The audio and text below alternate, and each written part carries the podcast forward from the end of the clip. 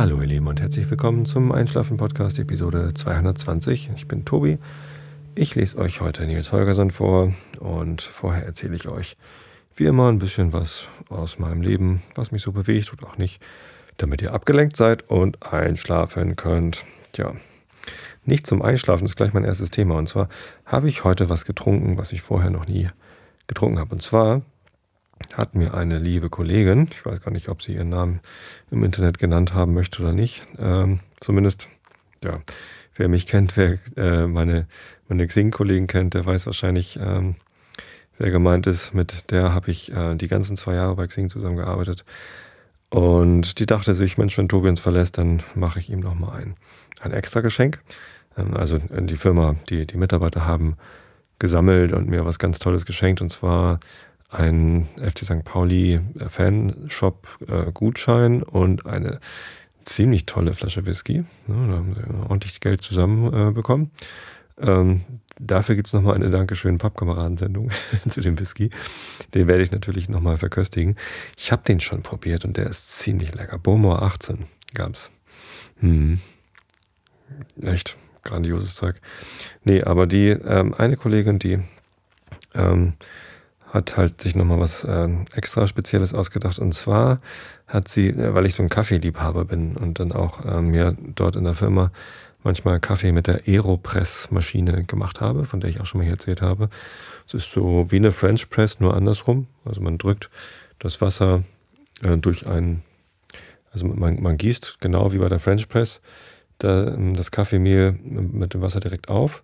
Aber bei der French Press drückt man ja mit so einem Sieb das ähm, den, das Kaffeemehl nach unten und kippt dann oben ab.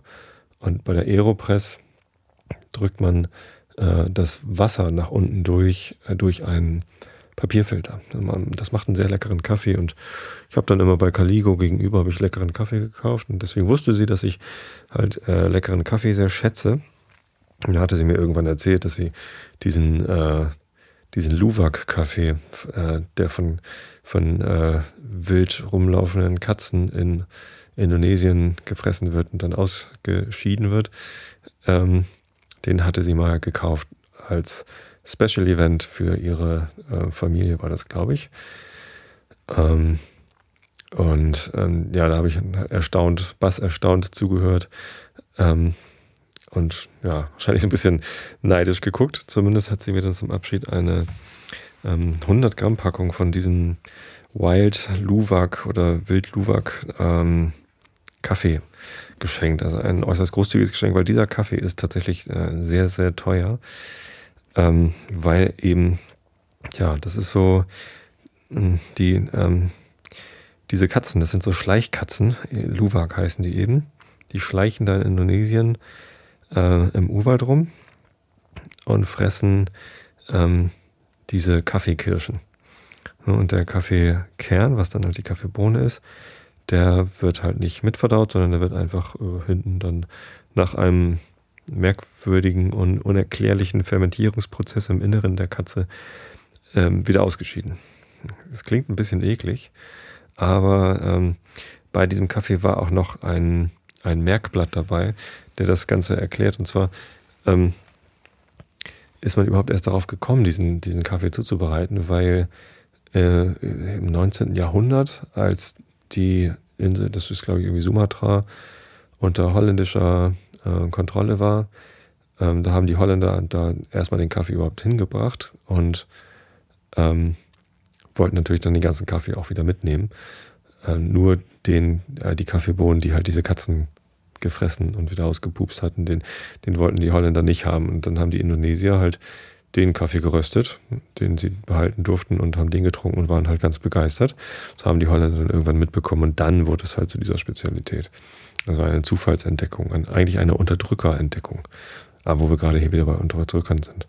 Äh, das muss ich auch nochmal klarstellen. Ich hatte ja letzte Woche, war das letzte Woche, von diesem Apple-Markencheck erzählt und mich da so ein bisschen besorgt geäußert. Ähm, ja, natürlich bin ich, bin ich darüber besorgt.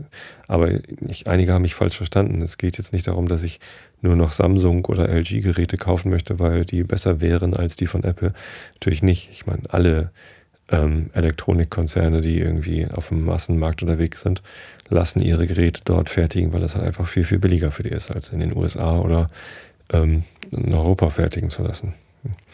Deswegen, ähm, das ist jetzt nicht so, dass ich besonders Apple verachte, weil die besonders schlecht sind äh, oder weil die mit ihren Mitarbeitern oder Zulieferfirmen besonders schlecht umgehen, sondern das ist halt eine Sache, die mich insgesamt nachdenklich stimmt. Ne? Ich meine, das ist halt diese ganze Globalisierungsgeschichte, weil, weil das Zeug da drüben so oder da hinten, da auf der anderen Seite der Erdkugel so billig zu produzieren ist, äh, können die Firmen im Westen so einen riesen Reibach machen. Und tja, wenn sie das nicht könnten, dann gäbe es diese Firmen wahrscheinlich gar nicht. Insofern mh, hm, profitieren wir alle mit davon. Also alle, die diesen Podcast hören können, sind offenbar reich genug, sich irgendein Abspielgerät leisten zu können, irgendein Computer oder irgendein Handy oder irgendwas. Und ähm, letztendlich profitieren da alle von der Globalisierung. Das ist aber so eine Sache, die, die stimmt mich nachdenklich. So, und äh, das ist überhaupt nichts gegen, gegen Apple im Speziellen, sondern mehr so gegen die Glo Globalisierung insgesamt. Letzte Woche gab es dieses ähm, äh, ausgeliefert, so, so, eine Doku über die Amazon-Mitarbeiter, beziehungsweise die Mitarbeiter von von den Leiharbeitsfirmen, die äh, für Amazon ähm, Spanier, Rumänen und anderer Herrenländer, äh, anderer Länder Herren äh, und Damen hier nach Deutschland karren, damit die hier in Deutschland äh, bei der Auslieferung der Weihnachtsgeschenksaison bei Amazon mithelfen. Mit denen wird auch nicht besonders freundlich umgesprungen. Hm. Was mich da besonders ähm, irritiert hat in der Reportage war, dass dort äh, in den Ferienlagern, äh, wie sie genannt worden sind, wo die Mitarbeiter untergebracht werden, äh, die so eine merkwürdige Sicherheitsfirmen äh, Wache schieben, die irgendwie, ja, also das sind Nazis, kann man gar nicht anders sagen, die tragen Thorsteiner Jacken und ähm, die, die Firma heißt HESS und ja, es ist irgendwie, offensichtlich sind das irgendwie zwielichte Gestalten und warum die überhaupt so Sicherheitspersonal brauchen, die da irgendwie Angst und, und Unsicherheit in diesen Ferienlagern, wo die, wo die Leiharbeiter arbeiten, äh, verbreiten müssen, das ist mir nicht ganz klar geworden. Naja, aber auch das ist eben äh, Kapitalismus, ne? das ist Marktwirtschaft. Ist nicht viel mit sozial in der Marktwirtschaft, auch wenn sie soziale Marktwirtschaft heißt. Es geht halt um Profitmaximierung und ähm, das optimale Ausnutzen aller verfügbaren Regeln. Tja. Muss einen nicht fröhlich stimmen, man sollte da zumindest drüber nachdenken. Andererseits, jetzt irgendwie gleich das Amazon-Konto zu kündigen und keine Apple-Geräte mehr zu kaufen, ist, glaube ich, einfach auch nicht das Richtige. Hm. Ich weiß es noch nicht. Werde noch ein bisschen drüber nachdenken müssen. Nun ja, zumindest äh, die in Indonesien, die ähm, haben es dann halt irgendwann die, die Besatzungsmacht Holland hat das dann auch irgendwie rausgefunden, dass die äh, lecker sind, diese Kaffeebohnen, die da von den Katzenmägen fermentiert worden sind. Und dann wurde es also relativ schnell eine, eine äußerst begehrte Kostbarkeit, weil es das ja auch gar nicht so viel gibt. Ne? Ich meine, Kaffee kann man überall anpflanzen da, wo es irgendwie klimatisch passt, aber diese Katzen, ähm, die haben wohl auch dann, also wild lebend, nur die, die reichsten Kaffeekirschen gefressen und ja, dadurch war das dann so lecker. Was sich dann natürlich entwickelt hat, waren Katzenfarmen und das stand auch alles bei diesem, äh, bei dieser Broschüre dabei, wo diese Katzen halt in großen Käfigen äh, gemästet worden sind mit Kaffeekirschen, damit es halt ganz viel von diesem Kaffee gibt. Das war natürlich einerseits blöd für die Katzen, ähm, und auch aber schlecht für die Qualität, weil die halt einfach da alle möglichen Kaffeekirschen reingeworfen haben und ähm, das hatte dann einfach nicht mehr die gleiche Qualität. Und ja, dieser Lieferant, äh, bei dem meine Kollegin dann den Kaffee gekauft hat, den die dann auch eben dieses Blättchen dabei gelegt hat, die haben interessanterweise mit einer Organisation zusammengearbeitet, die äh, für den Weiterbestand der Orang-Utans in diesen indonesischen Urwäldern kämpft. Mhm. Und ähm, da, wo Orang-Utans gut leben können, da können offenbar auch diese Luwak-Schleichkatzen gut leben. Und ähm, ja, da haben sich dann noch wieder eine, einige unabhängige Kaffeebauern gefunden, die genau diesen Kaffee wieder so herstellen, wie er ursprünglich hergestellt worden ist, von wildlebenden Luwaks. Ähm, die dann eben nur die leckersten, reifsten Kaffeekirschen gefressen haben. Ja, sehr spannend. Und heute habe ich das erste Mal halt ein, eine kleine Portion davon zubereitet für meine Frau und mich heute Nachmittag, ganz gemütlich. Das war schon lecker. Also, das war wirklich lecker. Wirklich, wirklich guter Kaffee. Aber es war jetzt nicht so, dass ich sagen würde, den will ich jetzt nur noch trinken oder so. Das ist jetzt irgendwie nicht, nicht so die Erleuchtung gewesen. Ich habe mir ein bisschen was anderes vorgestellt. Ähm, ich weiß gar nicht was genau, aber wenn das irgendwie so durch ein, eine Katze durchgelaufen ist, so ein, so ein Kern, dann dachte ich, vielleicht irgendwie passiert noch irgendwas Spannenderes damit. Ich bin das ja gewohnt, irgendwie aus Getränken irgendwie die, die feinsten Nuancen irgendwo versuchen, ihnen zumindest mal nachzuspüren. Ähm, bei Whisky habe ich da viel Übung drin und äh, gebe mir halt auch recht viel Mühe, da ähm, Feinheiten rauszuschmecken. Aber diesem Kaffee ist mir, also es war eine leichte Würzigkeit da, es war so ein bisschen schokoladige Würzigkeit, aber also jetzt nicht aufregender oder, oder, oder wirklich wahnwitzig anders als bei den Kaffeesorten, die man bei Caligo kaufen kann für 5 bis 6 Euro das halbe Pfund. Insofern, ich, äh, ja, wenn man auf sowas steht, dann, dann sollte man diesen Kaffee, glaube ich, mal probiert haben. Und ich bin meiner Kollegin total dankbar, dass sie mir da eine Packung von geschenkt hat, weil jetzt kann ich halt sagen, dass ich diesen Kaffee mal getrunken habe. Ich habe sogar noch ein bisschen was da und ich werde ihn mir auch nochmal zubereiten, denn wie gesagt, ist lecker. Aber er ist halt nicht so besonders anders als, äh, ähm, als ja, normaler Kaffee, so dass sich dieser, dieser Mehrpreis, ich glaube, lohnen. Ich meine, wann lohnt sich sowas schon mal? Ne? Also, was heißt denn überhaupt lohnen? So, es ist ein lohnenswertes Erlebnis, das mal getrunken zu haben. Aber es ist nicht so, dass die, die Qualität so viel besser ist als die von normalem Kaffee, dass es den Mehrpreis jetzt dauerhaft irgendwie wert wäre. Ja. ja.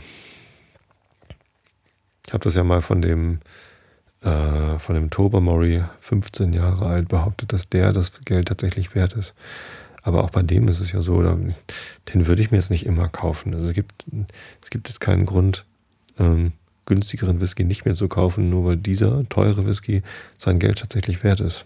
Das geht ja auch nicht. Man kann sich halt immer nicht das teuerste leisten. Man kann auch nicht sagen, okay, dann trinke ich halt irgendwie äh, nur noch ein Viertel der Menge an Kaffee, die ich, die ich sonst getrunken habe, um mir diesen teuren Kaffee leisten. Wobei der ist mehr als viermal so teuer, ne? Ach Gott, ich mag gar nicht drüber nachdenken, äh, wie teuer der ist. Also, wie gesagt, vielen lieben Dank nochmal an dieser Stelle. Ähm, du weißt ja, wer gemeint ist. Und ähm, ja, wir gehen ja auch diese Woche zusammen Mittagessen, da sehen wir uns sowieso.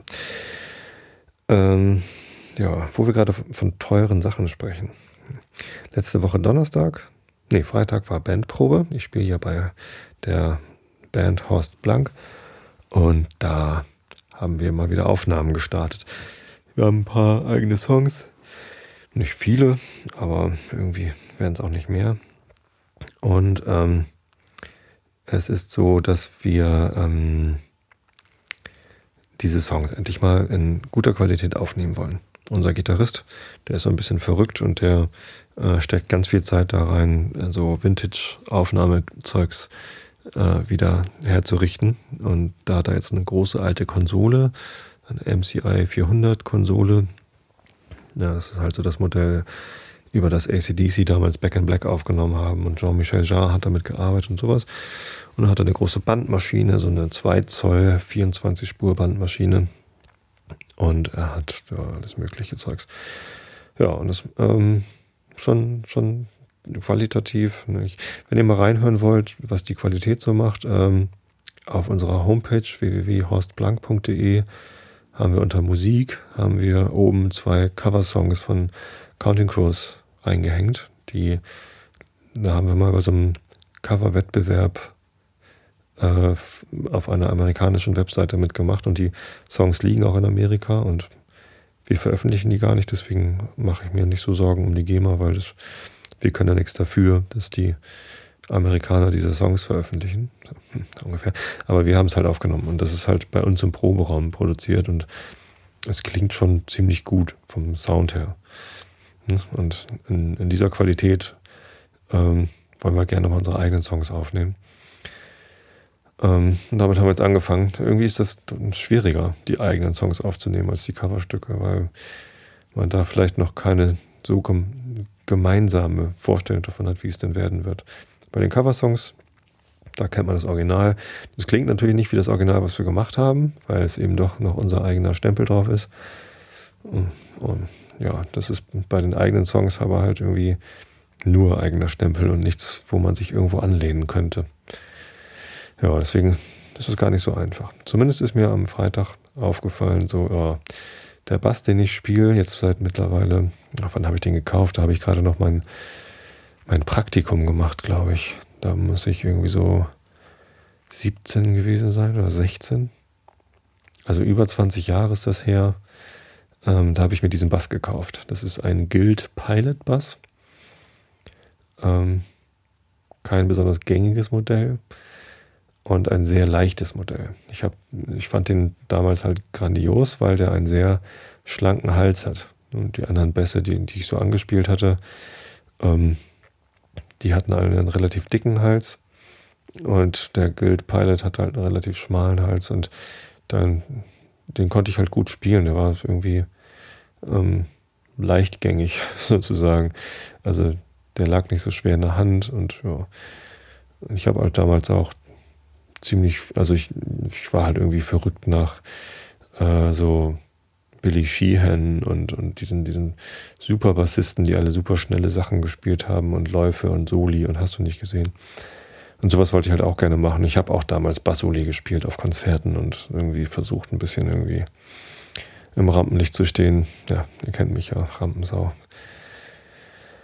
Und deswegen passte das auch ganz gut. Und ich bin auch immer noch zufrieden mit dem Bass. Nur jetzt, wo wir irgendwie den Qualitätslevel an Aufnahmen, die wir im Bandraum machen können, so hochschrauben, da, da kommt halt alles zutage. Und dieser Bass, der klingt halt fein. Wir machen aber Rockmusik. Also für Jazz und Pop und so kann man den Bass gut nehmen, aber wir machen Rockmusik. Das lässt sich nicht wegdiskutieren. Und da könnte der Bass ruhig ein bisschen mehr Druck machen. Und ja, deswegen überlege ich gerade, mir einen neuen Bass zu kaufen. Hm, da gibt es natürlich den, den Klassiker, den Fender Jazz Bass oder den Fender Precision Bass. Wahrscheinlich eher den Precision Bass, weil der noch mehr irgendwie mittige, knurrige Sachen so bringt. Das ist so ein, so ein Klassiker, den haben halt irgendwie alle. Und dann gibt es noch den Music Man Stingray, der noch mächtiger ist. Aber es gibt dann noch eine deutsche Firma, die heißt Sandberg. Ähm, nicht, weil der Mann Sandberg heißt, der die verkauft, sondern die, die haben den Namen von der Straße, in der die, die, die Firma sitzt. Das ist am Sandberg in, äh, in Wolfsburg, glaube ich. Und ähm, die bauen auch ganz, ganz feine Bässe. Leider zahlt man dafür auch eine ganze Menge Kohle. Und das ist eine Investition, oh, ich weiß nicht. Andererseits habe ich ja gerade einen neuen Job und habe gerade eine neue Hausfinanzierung und irgendwie wäre jetzt hm, ein Zeitpunkt, mich mal zu belohnen mit, mit was Tollem. Ja, da könnte ich mir doch eigentlich mal einen Bass kaufen, oder? Was meint ihr? Ich finde das immer schön, wenn man irgendwie ne, was geschafft hat und irgendwie, oder irgendwie, ja, weiß ich auch nicht, ich habe das Gefühl, ich könnte mich gerade belohnen. Was ist vielleicht ein bisschen große Belohnung für eine unterzeichnete Hausfinanzierung. Aber mal sehen. Hm. Lust hätte ich, mir mal wieder einen neuen Bass zu kaufen. Falls hier Bassisten zuhören, dann könnt ihr mal, ja mal eure Meinung schicken. Also was benutzt ihr denn für Bässe? Ähm, ach so, ja, genau, Rockmusik. Und ich äh, spiele, ich brauche halt eine tiefe H-Seite. Also ich spiele öfter mal mit einem tiefen, tiefen D und so weiter. Und deswegen brauche ich eine tiefe H-Seite. Ich habe auch einen 5-Seiter Fretless Bass mir mal bauen lassen. Ähm, das ist natürlich überhaupt nichts für Rock. Das ist mehr so, ja, ich weiß auch nicht, was ich damit mache. Also der, der hängt halt hier an der Wand. Den spiele ich eigentlich gar nicht mehr so. Schönes Instrument, aber hm, ähm, ich brauche ja Bünde. Fretless ist schwierig für Rock, wenn ich rumspringe und so. Ähm, und der Guild Pilot Bass ist aber ein Vierseiter. Und irgendwann hatte ich dann äh, darüber sinniert auf Facebook und dann hat ein Bassistenkollege von mir, der John Lahan, der auch Profimusiker mittlerweile ist, der ähm, hat dann geschrieben, dann mach doch äh, HEAD-Stimmung. Also normalerweise ist ein Bass EADG gestimmt. Die tiefste Seite ist die E-Seite, dann A, D und G. Und man kann aber auch einfach die G-Seite weglassen. Alle Seiten eine Etage tiefer anbringen und dann halt eine dicke H-Seite von einem Fünfseiter-Satz mit draufziehen. Die Idee fand ich großartig, das habe ich sofort gemacht und das klang auch ziemlich gut. Also das, ähm, das macht einfach richtig Spaß, auf so einem Bass zu spielen. Wer braucht schon eine G-Seite? Weg damit. Und dann musste ich natürlich meine Bass, äh, also die, die, die Fingersätze alle anpassen und mich dran gewöhnen, so zu spielen. Es ging aber relativ fix und mittlerweile kann ich auf einen normal gestimmten Bass gar nicht mehr richtig spielen, glaube ich. Müsste ich mich erst wieder umgewöhnen. Tja, und ähm, entsprechend überlege ich jetzt auch einen Vierseiter zu kaufen mit HEAD oder BAED, äh, BA, BEAD, Beat, Stimmung. Ja. Ach ja, aber wichtig ist das nicht. Das ist einfach nur, ach, ich hätte halt gerne mal einen neuen Bass, so einen richtig dicken. Einen, wo ganz viel Sound rauskommt gucken, ob ich diese Woche dazu komme, mal in einen Gitarrenladen reinzustapfen und mir besser anzugucken. Vielleicht morgen Abend, bevor ich zum Fußball gehe. Morgen Abend spielt äh, St. Pauli gegen Köln. Erster FC Köln kommt zu Gast ans Millantor. Schön Montagabend, Flutlicht nach der Arbeit. Es gibt ja immer so viele äh, Fußballfans in der zweiten Liga. Ich glaube vor allem bei St. Pauli. Ich weiß gar nicht, ob die anderen Vereine da auch solche Fans haben, die schimpfen dann immer, weil Montagsabendspiele gibt es ja nur, damit äh, die, äh, damit Sport 1 ehemals die, die, äh, wie, wie hießen die früher? Deutsches Sportfernsehen? DSF, genau. Ähm, heißt jetzt Sport 1. Ähm, nur damit die das irgendwie im Fernsehen übertragen können, weil da halt ganz viel Geld dran hängt, gibt es diese Montagsabendsspiele. Und ähm, ja, das kann man natürlich doof finden. Also vor allem, wenn man gerne zu Auswärtsspielen hinfährt, äh, findet man das wahrscheinlich automatisch doof. Das ist halt für Leute, die in eine weit entfernte Stadt fahren wollen, bedeutet das irgendwie zwei Urlaubstage nehmen zu müssen, weil man den Montagnachmittag zur Anreise braucht. Also wenn man zum Beispiel ein Auswärtsspiel in äh, also Köln ist ja auch schon ganz schön weit weg. Ne? Also sagen wir mal München, wenn, wenn, wenn irgendwie Montagsabendsspiel von St. Pauli in München ist, gegen 1860, dann ja, nach München hin braucht man halt mit der Bahn irgendwie acht Stunden. So um acht ist das Spiel, also muss man ja, da wenn Stehplätze und so, also man muss halt vormittags los. irgendwie wahrscheinlich morgens um neun oder so. Und man rechtzeitig im Stadion ist. Und ähm, dann ist das Spiel und dann ist es spät abends und dann kriegt man wahrscheinlich einen Nachtzug oder, oder auch nicht. Aber auf jeden Fall ist man nicht irgendwie vor morgens um neun überhaupt zu Hause und hat dann noch nicht geschlafen. Das heißt, den Dienstag kann man sich auch nochmal frei nehmen. Und das ist natürlich blöd, das stimmt. Ähm, aber jetzt so für mich persönlich sind Montagsabendspiele total toll, weil ich montags sowieso schon in der Stadt bin. Ähm, und dann irgendwie nach der Arbeit so direkt ins Stadion zu gehen, ähm, finde ich, finde ich einfach schön. So. Also das, das finde ich praktisch und, und nett. Und ausverkauft ist es übrigens auch. Also es ist jetzt nicht so, dass da keiner kommen kann und dann, dann ist es da leer und schlechte Stimmung oder so, sondern das wird ein volles Haus. Flutlicht finde ich auch immer schön und ja, also ich freue mich da drauf. Und wenn St. Pauli ein auswärts Montagsabendspiel hat, dann fahre ich halt nicht hin, sondern gucke es mir im Fernsehen an. Und ich kann es sogar legal kostenlos im Fernsehen gucken. Ist doch eigentlich, eigentlich ganz cool. Naja, aber ich kann die Kritik an den Montagsspielen natürlich auch verstehen. Also vor allem die Leute, die halt gerne im Stadion sein wollen und nicht können, weil es einfach zu weit weg ist und dann so ungünstig gelegen ist. Ähm, das, das muss man respektieren, dass die sich aufregen. Ja, aber die müssen auch mich respektieren, wenn ich mich freue. So. Finde ich. Aber das ist natürlich eh nur meine, meine Meinung. Ach, apropos meine Meinung. Ich habe äh, letztens mal wieder in die iTunes-Rezension reingeguckt. Das habe ich lange nicht gemacht irgendwie. Ähm, iTunes hat jetzt endlich den zweiten Feed, den AAC-Feed mal herausgelöscht. Also in iTunes gibt es jetzt nur noch den MP3-Feed. Wenn ihr irgendwie AAC oder irgendwas anderes abonnieren wollt, dann äh, müsst ihr das über die einschlafen-podcast.de Homepage machen. Also es geht alles weiterhin. Ihr könnt alles abonnieren. Nur in iTunes findet man halt nur die MP3-Variante. Ich hatte ja mal rumgefragt, ob ich das einfach auf AAC umstellen soll, aber ähm, haben genügend Leute gesagt, dass sie nur MP3-Geräte haben. Deswegen, ich meine, natürlich werde ich immer weiterhin MP3 anbieten, aber ähm, ich werde jetzt nicht äh, das, was in iTunes ist, umstellen auf AAC. Da lasse ich einfach MP3 und gut ist. Alle, die ein anderes Format als MP3 haben wollen, sollen sich das auf der Homepage holen. Das gibt es ja alles. Naja, zumindest ähm, habe ich da, ich gucke dann halt immer an die Rezensionen. Ähm, haben das jetzt zwar alles ein bisschen anders angeordnet da in dem neuen iTunes und es sieht alles komisch aus, aber die Informationen sind immer noch alle da. Und man kann auch noch sortieren nach Neueste zuerst. Und gucke ich immer nach den neuesten Kommentaren und freue mich, wenn ihr mir da was schreibt. Und ähm, auf der neuesten Seite da sind jetzt gerade mal wieder zwei ähm, sehr negative Kritiken, so von wegen geht ja gar nicht und äh, völlig arrogantes Rumgelaber. Hm. Es gab ja auch mal was zum Thema äh, Selbstherrlichkeit, da habe ich eine ganze Episode drüber gemacht, weil mich das so bewegt hat, warum, wie selbstherrlich, wie komme ich selbstherrlich rüber. Ähm, ja, kann ich, kann ich fast schon nachvollziehen.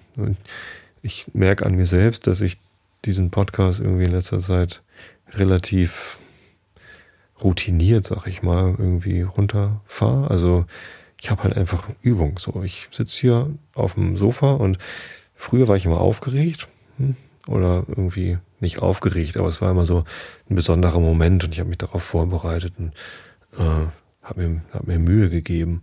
Mittlerweile geht es mir halt ganz leicht von Hand. Ich mache das jetzt seit über zwei Jahren und es läuft halt so. Ich setze mich hin und erzähle. Ich habe gelernt irgendwie, dass ich zu meiner Meinung stehen kann und auch möchte. Und das ist einfach so, das ist halt so das, was ich denke und das, was ich sage. Und alle, die hier zuhören, die, äh, die kennen das halt so. Wenn es dann Leute gibt, denen, denen das nicht passt, ähm, dann sollen sie es auch gerne schreiben.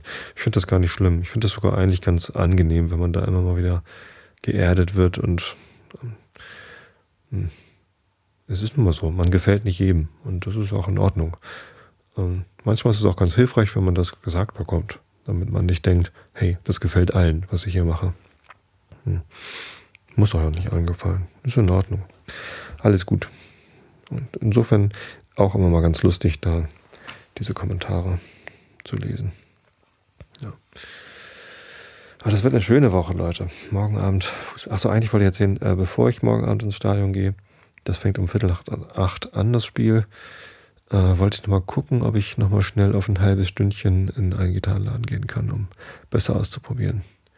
Da gibt es einen sehr schönen, also wenn man vom, von der Firma, wo ich jetzt arbeite, zu Fuß ins Stadion läuft, kommt man automatisch bei Schalloch vorbei. Schalloch ist ein äh, Gitarrenladen in Hamburg, ähm, die auch eine Reparaturwerkstatt haben. Also da sitzen einfach Leute, die haben wahnsinnig viel Ahnung von Instrumenten. Da wollte ich dann mal reingehen und die fragen, ähm, ob das denn gut ist, wenn ich einfach so auf so einen Bass äh, eine andere dickere Seiten aufziehe, also diese HRD-Stimmung drauf mache oder, oder ob ich da noch irgendwie was an der Brücke oder am Sattel ändern muss.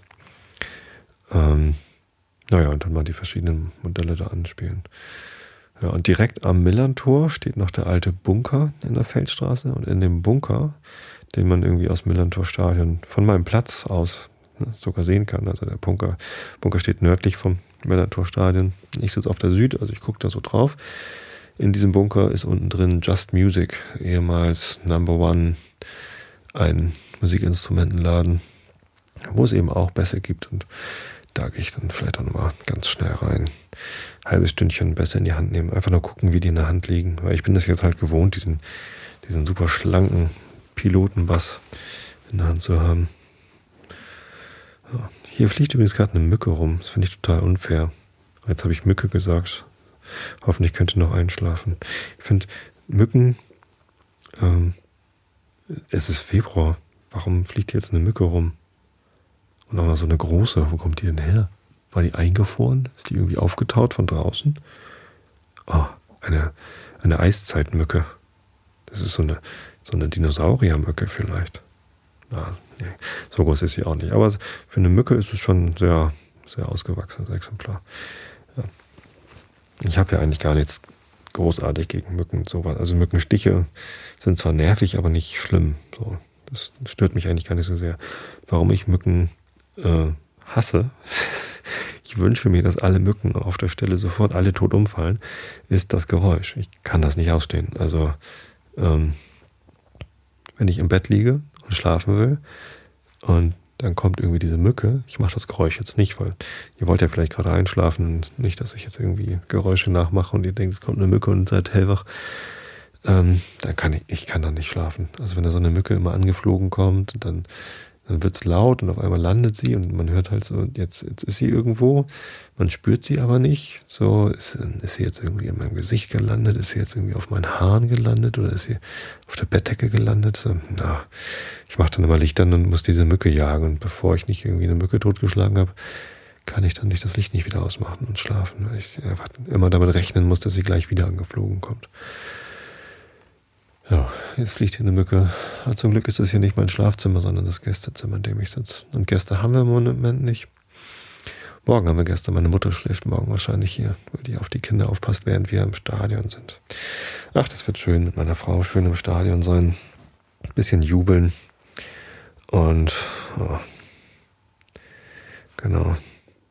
Am Montag und am Freitag gleich wieder. Äh, Montag ist Heimspiel äh, gegen Köln und Freitag ist schon wieder Heimspiel gegen Frankfurt. FSV Frankfurt kommt zu Gast am Freitag. Ganz schön aufregend, so eine Woche. Zweimal Fußball. Und dazu kommt noch, ähm, dass ich am Mittwoch zu, zum Biffy Clyro Konzert gehe. Und am Donnerstag ist Bandprobe. Das, oh Mann, oh Mann, oh Mann. Ja, ich bin sehr gespannt, wie das wird. Ob ich da irgendwie am Ende der Woche noch stehen kann. ja, es wird schon gehen. So müde werde ich schon nicht werden. Ich freue mich drauf. Man muss ja nur ausreichend schlafen. Schlafen ist sowieso ganz wichtig. Und weil Schlafen so wichtig ist, lese ich euch jetzt noch was zum, zum Einschlafen vor. Und ähm, dann könnt ihr schlafen. Dann seid ihr ganz ausgeruht und habt eine tolle Woche. Hm. Nächste Woche gibt es den Einschlafen-Podcast übrigens ein bisschen später. Nächste Woche ist Lektorenabend. Da sitze ich dann mit den ganzen Leuten, die in der Kirche regelmäßig vorlesen, im Gemeindehaus zusammen. Und ja, ich werde mit denen mal ein bisschen drüber reden, ob, wie die das eigentlich finden, dass ich da Lektor bin. Weil nach Ansicht von vielen Leuten, äh, die Christen sind oder die sich Christen nennen, bin ich ja gar kein Christ. Weil mir das, was in der Bibel steht, egal ist, ich nicht an die Auferstehung Jesu glaube und so weiter und so fort. Und da wollte ich mal mit denen drüber reden. Ich überlege dann halt immer, ob es überhaupt sinnvoll ist, dass ich dann in der Bibel äh, Sachen vorlese, von denen ich selber gar nicht überzeugt bin. Und die Gemeinde hört zu. Eigentlich ist das Quatsch, ne? Äh, ich mache das aber trotzdem, weil, weil mir die Gemeinde halt was wert ist und weil ich halt gerne vorlese. Und naja. Hm. Da reden wir nächsten Montag drüber. Und wenn ich dann nach Hause komme, dann nehme ich den Podcast auf. Also nächste Woche kommt wieder so ein, so ein Glaubensthema. Wer da keinen Bock drauf hat, kann dann gleich mal überspringen. Also 222. Übernächste Woche gibt es eine Schnapszahlen-Episode. 222. Aber jetzt gibt es erstmal die, das Kapitel 32, die Überschwemmung. In Nils Holgersens wunderbare Reise mit den Wildgänsen von Selma Lagerlöf. Also, Augen zu und zugehört. Mehrere Tage lang raste ein fürchterliches Wetter in der Gegend nördlich von dem Mälersee. Der Himmel war ganz bedeckt, der Wind heulte und der Regen strömte herab. Menschen wie auch Tiere wussten, dass das dazugehört, wenn es Frühling werden soll, aber trotzdem fanden sie, dass es kaum zu ertragen sei. Als es einen Tag geregnet hatte, fingen die Schneemassen im Tannenwalde allen Ernstes an zu schmelzen, und in die Frühlingsbäche kam Fahrt. alle Wasserlachen auf den Höfen, das stillstehende Wasser in den Gräben, das Wasser, das zwischen den Grasbüscheln im Moor und im Sumpf hervorquoll, geriet alles in Bewegung und suchte einen Weg nach den Bächen hinauszufinden, um mit ins Meer hinausgenommen zu werden. Die Bäche liefen, so schnell sie konnten, nach den Mälerflüssen hinab, und die Flüsse taten ihr Bestes, um dem Mäler Wassermassen zuzuführen. Aber dann warfen alle die kleinen Seen in Uppland und im Bergwerkdistrikt an einem Tage die Eisdecke ab, so dass die Flüsse sich mit Eisschollen anfüllten und plötzlich bis an ihre Ufer stiegen. Und so groß wie die Flüsse nun geworden waren, stürzten sie sich in den Mälersee, und es währte nicht lange, bis so viel Wasser da hineingelaufen war, dass er auf keine Weise mehr aufnehmen konnte. Der Strom unten am Auslauf wurde stark, aber der Nörstrom ist ein enges Fahrwasser, und er konnte das Wasser nicht so schnell, wie es nötig war, hindurchlassen. Obendrein raste ein östlicher Sturm, so dass die Wellen des Meeres in starker Brandung gegen das Land getrieben wurden und sich gegen den Strom stemmten, der süßes Wasser in die Ostsee führen wollte. Da nun die Flüsse dem Mäler unaufhörlich neues Wasser zuführten und der Strom nicht imstande war, es fortzuführen, blieb dem großen See nichts weiter übrig, als über seine Ufer zu treten. Er stieg sehr langsam, als sei er äh, unwillig, seinen schönen Ufern Schaden zuzufügen. Da diese aber fast überall niedrig sind und schwach abfallen, währte es nicht lange, bis das Wasser viele Ellen weit ins Land hineingelangt war, und mehr gehörte nicht dazu, um die größte Verwirrung anzurichten. Der Mäler ist etwas ganz für sich. Er besteht aus lauter engen Förden, Buchten und Sunden. Nirgends breitet er sich zu großen, sturmgepeitschten Flächen aus. Es ist, als sei er nur zu Vergnügungsreisen und Lustfahrten und fröhlichen Fischzügen geschaffen. Und er hat ja so viele schöne, bewaldete Inseln, Werder und Landzungen. Nirgends zeigt er uns kahle, nackte, windzerzauste Ufer. Es ist, als habe er sich nie gedacht, dass sie etwas anderes tragen sollten als Luftschlösser, Landhäuser, Herrenhöfe und Vergnügungsorte. Aber vielleicht gerade weil er sich in der Regel so sanft und freundlich zeigt, entsteht so ein Spektakel, wenn er hin und wieder einmal im Frühling sein lächelndes Gesicht ablegt und zeigt, dass er allen Ernstes gefährlich sein kann. Da es nun so schien, als wolle er eine Überschwemmung veranstalten, wurden alle Boote und, Prä und Präme, was ist das denn, Präme, die den Winter über an Land gezogen waren, in größter Eile gedichtet und geteert, um so schnell wie möglich in den See gesetzt zu werden. Die Waschbrücken wurden an Land gezogen. Was sind denn Waschbrücken? Kann ich nicht. Und die Brücken auf der Landstraße wurden ausgebessert. Die Bahnwärter, die die Aufsicht über die Eisenbahnstrecken am See entlang hatten, gingen ununterbrochen auf den Schienen hin und her und wagten weder Tag noch Nacht zu schlafen. Bauern, die Heu oder dürres Laub auf den flachen Wäldern in Scheunen aufbewahrt hatten, beeilten sich, es an Land zu schaffen.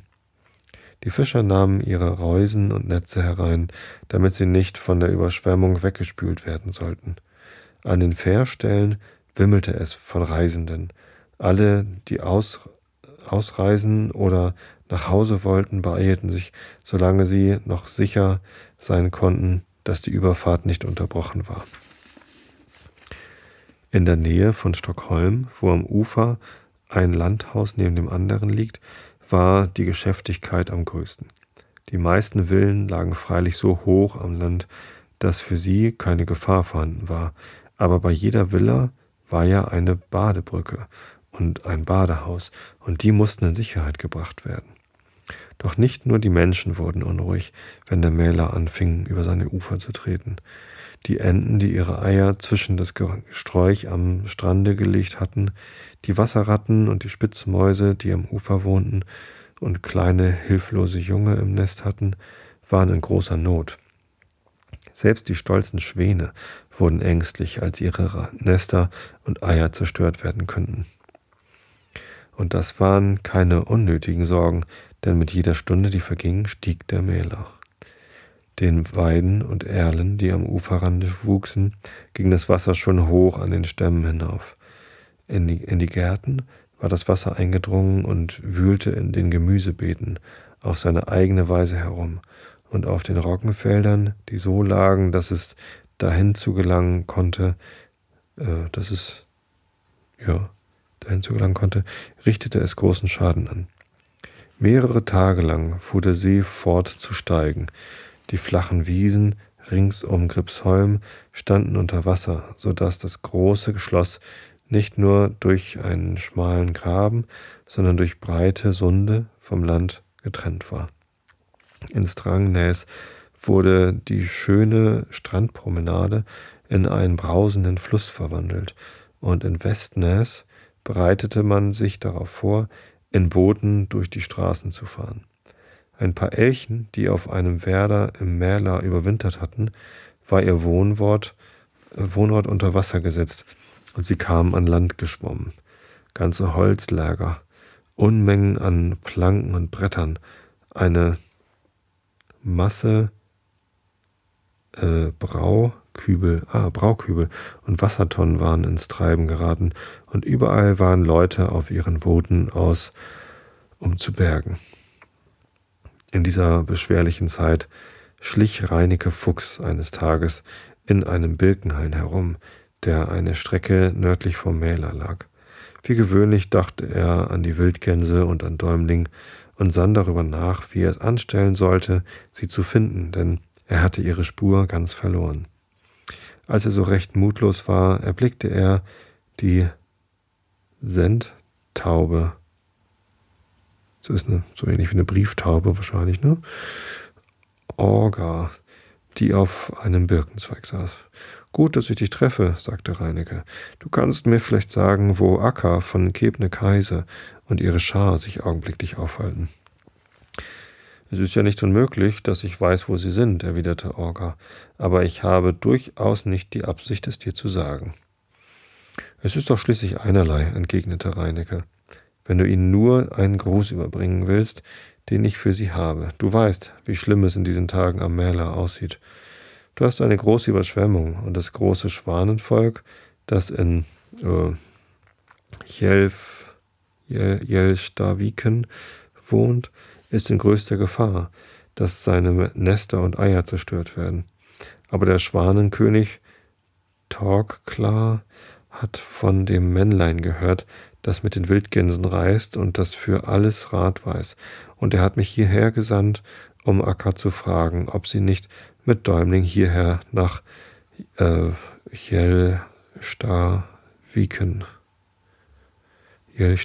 kommen will. Den Gruß kann ich hier überbringen, sagte Orga.